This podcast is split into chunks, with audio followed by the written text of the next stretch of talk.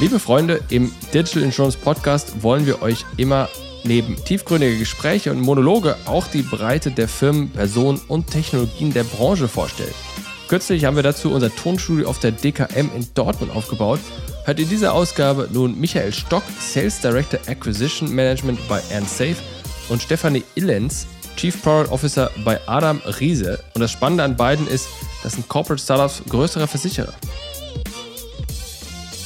Hi Michael, wer bist du? Was machst du? Moin, Michael Stock, 48 Jahre alt, bin Kind des Versicherungsvertriebes, war lange Zeit als Makler tätig, habe an verschiedenen Projekten gearbeitet in der Branche und bin jetzt bei EndSafe tätig, Provinzial-Startup, ist vielleicht bekannt. Und was macht ihr? Nochmal das für die Leute, die es nicht kennen.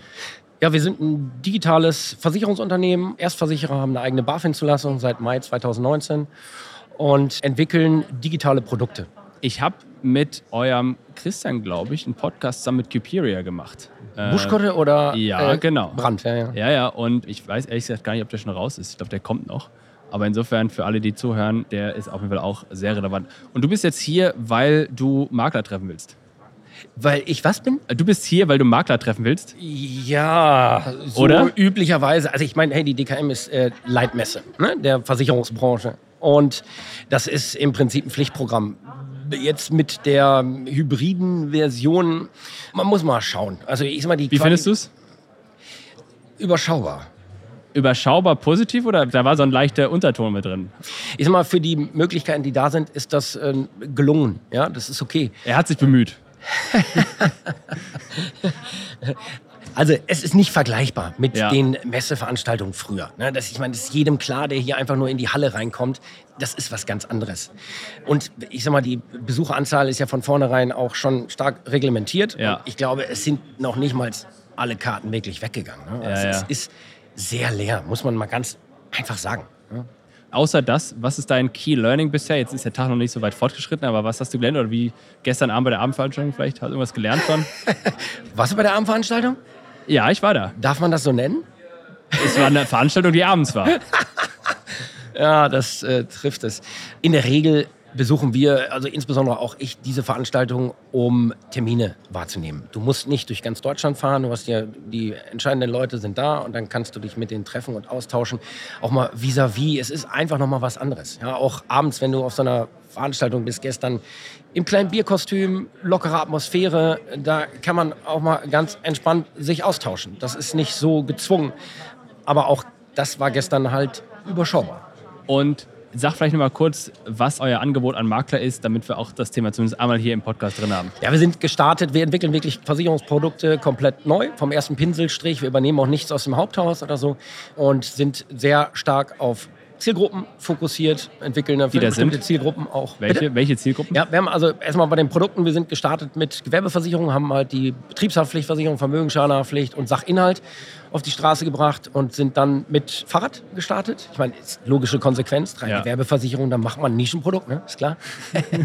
nee, aber man merkt schon, ähm, Betonung ist auf digital. Ja. Und wenn es um die Zielgruppen geht, wir haben im gewerblichen Bereich die kleineren Unternehmen im Fokus. Ideal geeignet auch für jeden Makler, der sich selber nicht wirklich als absoluten Fachmann oder Spezialisten im Gewerbeversicherungsbereich betrachtet. Du kannst halt auch diese umfangreiche Beratung, die notwendig ist und auch die Haftung, die du hast, kannst du für so einen Vertrag, wo dann nachher 150 Euro Prämie rauskommen, ist halt schwierig. Ja. Also müssen die Prozesse stimmen. Und das muss schnell, einfach, haftungssicher laufen. Und das stellen wir an die Rampe. Ja, das funktioniert. Mit eigenen Tools auch? Oder Klar, wir haben ja eigene Systeme, aber im Rahmen der Multivertriebskanalstrategie sind wir auch auf jedem größeren Vergleichsrechner. Wir sind bei Finanzchef, bei Thinksurance, wir sind bei Check, bei Covomo, Mr. Money und kommen auch äh, noch in Compare rein. Wenn Asfinet sich dazu dann entscheidet, irgendwann mal das live zu schalten, sind wir mit dabei. Ja. noch was Letztes, was du Und, sagen ah, Entschuldige, warte ja. mal, habe ich fast vergessen. Wir haben natürlich eigene Systeme auch. Wir Ja. stellen ein Vermittlerportal zur Verfügung. Das, darauf wollte ich hinaus und gerade. genau, Kundenportal und auch Antragsstrecken. Habt ihr selbst gebaut alles, oder? Ja, ja, ja. Und das funktioniert auch. Ne? Das, was wir da an die Rampe stellen, das ist das, was man erwarten darf. Es ist übersichtlich, selbsterklärend. Und was die Antragsstrecken angeht, du kannst dir auch äh, schnell einen eigenen Link generieren, den entweder verschicken, implementieren auf der Seite. Und ich sag mal, unsere Erfahrung im D2C-Kanal zeigt ja, dass die Menschen unsere Produkte unfallfrei konsumieren können. Die ja. Endkunden. Ne? Und dann ist es für einen Makler umso einfacher. Was findest du richtig geil an eurem Laden? So, also was ist so das geilste ever? Wo du sagst, boah, das fett. wirklich absolut geilste und das ist auch das, warum ich 2019 zugesagt habe, als NSafe auf mich zugekommen ist. Das ist die Art und Weise, wie wir Produkte entwickeln. Es mhm. ist einfach richtig geil. Also als Makler habe ich mir sowas genau so vorgestellt. Wir haben die Produktentwicklung nicht neu erfunden, aber wir haben halt einen ganz klaren Fokus. Und der Fokus ist Kunde und Vermittler. Und wir machen schon vom ersten Pinselstrich an, bei der Ideenfindung haben wir schon Vermittler-Workshops, Kundenbefragungen, allen möglichen Kram, Usability-Tests, ne, wenn wir schon was zu testen haben. Und das ist toll. Und das merkt man in und an den Produkten. Es wird leicht gemacht. Thema Mischbetriebe müssen wir jetzt nicht zu tief gehen, aber da haben wir einen neuen Standard gesetzt am Markt, wie man damit umgeht. Faszinierend. Herzlichen Dank, Michael. Gerne. Hallo Steffi, wer bist du? Was machst du? Hi, ich bin die Steffi Illens und bin von Adam Riese und bin dort verantwortlich für die Produktentwicklung. Die Produktentwicklung, was heißt es konkret? Ja, die Produktentwicklung heißt, wir entwickeln also mit meinem Team die Versicherungsprodukte. Das zum heißt, Beispiel? Wir überlegen uns, welche Leistungen sind zum Beispiel in der Wohngebäude interessant. Sach. Dann sind wir auch die Schnittstellen ähm, zu unserem Aktoriat der Württembergischen. Ja, da komme ich schon da, gleich dazu. Wir gehören natürlich zur W&W-Gruppe ja. und decken da aber auch einen ganz technischen Teil ab. Das heißt, es ist nicht nur das Versicherungsprodukt, also nicht nur die Bedingungen, sondern wir schauen auch, naja, wie lässt sich das Produkt überhaupt digitalisieren? Was müssen wir bringen, damit das Produkt in den Vergleichern komplett automatisiert verarbeitet werden kann? Das ist unser Part. Für alle, die Adam Riese nicht kennen, was macht ihr? Was ist euer Job als Firma? Ja, also erstmal, wir sind natürlich die Digitalmarke der W&W und sind eine 100% Tochter der Württembergischen Versicherung. Und was machen wir besonders? Naja, also wir haben eine sehr hohe Veränderungsbereitschaft und wir können uns wirklich schnell dem Markt anpassen. Mhm. Ja, und das haben wir jetzt auch gezeigt. Wir sind 2017 gestartet mit einer Privathaftpflicht und haben dann sukzessive die Kompositprodukte ausgebaut. Über eine Rechtsschutzversicherung, eine Hausrat, eine Hundehalterhaftpflicht.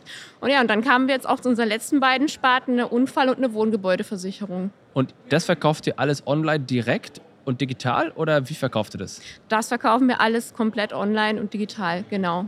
Und habt ihr Kfz auch da drin gehabt? Habe ich das gerade richtig? Kfz haben wir nicht im Portfolio, nein. Weil es sauteuer im Verkauf ist und online kompliziert ist, oder? Ja, wir wollten uns erstmal jetzt auf das Thema Sach auch fokussieren und wollten natürlich, wir hatten eine Hausrat schon im Portfolio, wollten dazu noch eine Wohngebäude bringen. Und das hat einfach für uns sehr viel Sinn gemacht und die Marktnachfrage war auch ganz klar da, eine digitale Wohngebäude zu haben.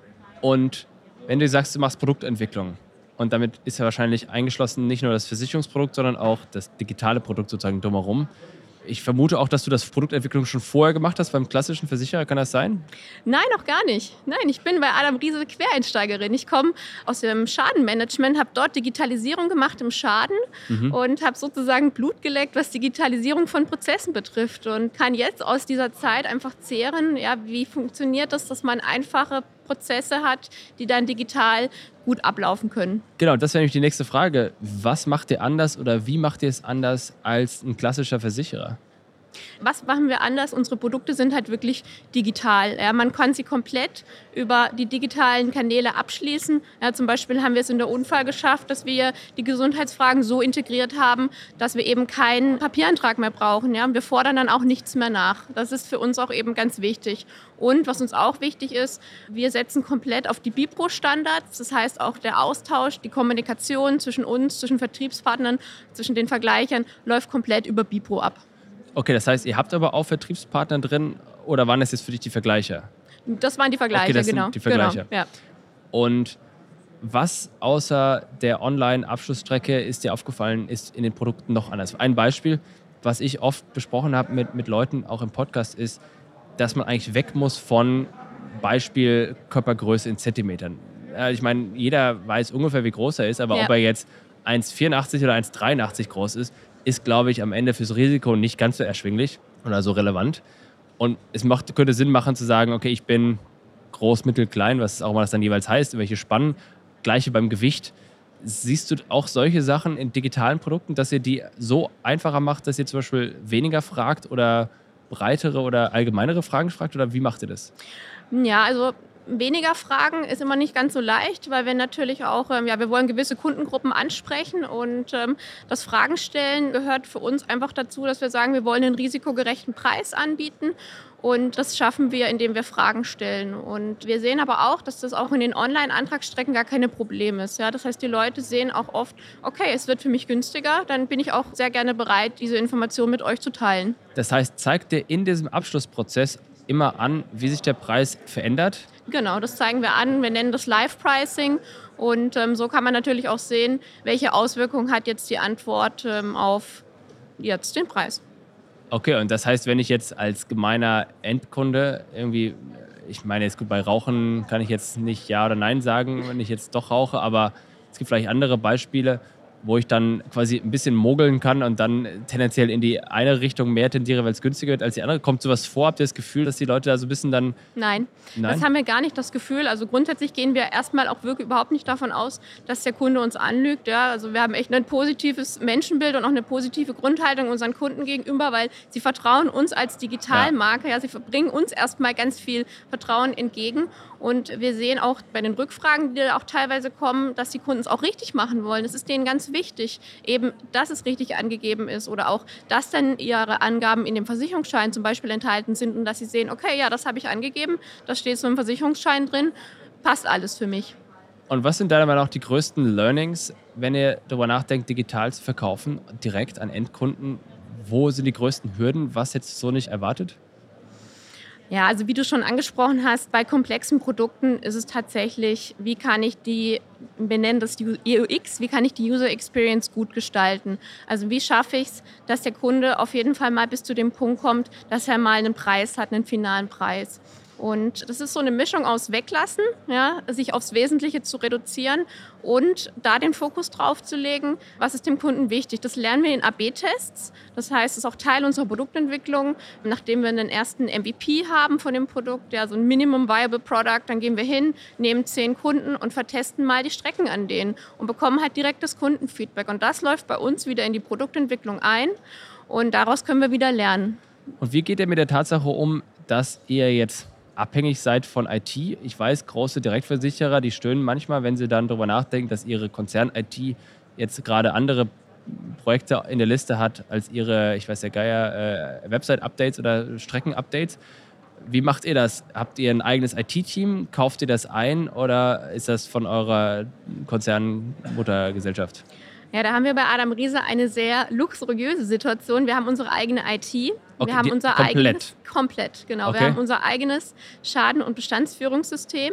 Wir entwickeln unsere eigenen Direktstrecken. Wir setzen die Schnittstellen per Bipro selber um und ähm, haben wirklich da einmal komplett den Prozess, decken das selber ab und können für uns priorisieren. Und das gibt uns halt auch die Flexibilität, die wir brauchen, um in unserem Markt bestehen zu können. Wenn wir sagen, hey, hier ist ein Kundenfeedback oder hier ist ein Feedback von einem Vertriebspartner, das ist uns jetzt so wichtig, das wollen wir schnell bringen und dann können wir eben alles darauf auslegen. Faszinierend, Steffi. Herzlichen Dank fürs Gespräch. Danke dir. Danke an alle Gäste. Wenn auch ihr im Podcast über euer Unternehmen reden wollt, dann meldet euch einfach bei Susanne. Kontaktdaten findet ihr in den Shownotes und auf unserer Webseite. Macht's gut. Ciao, ciao.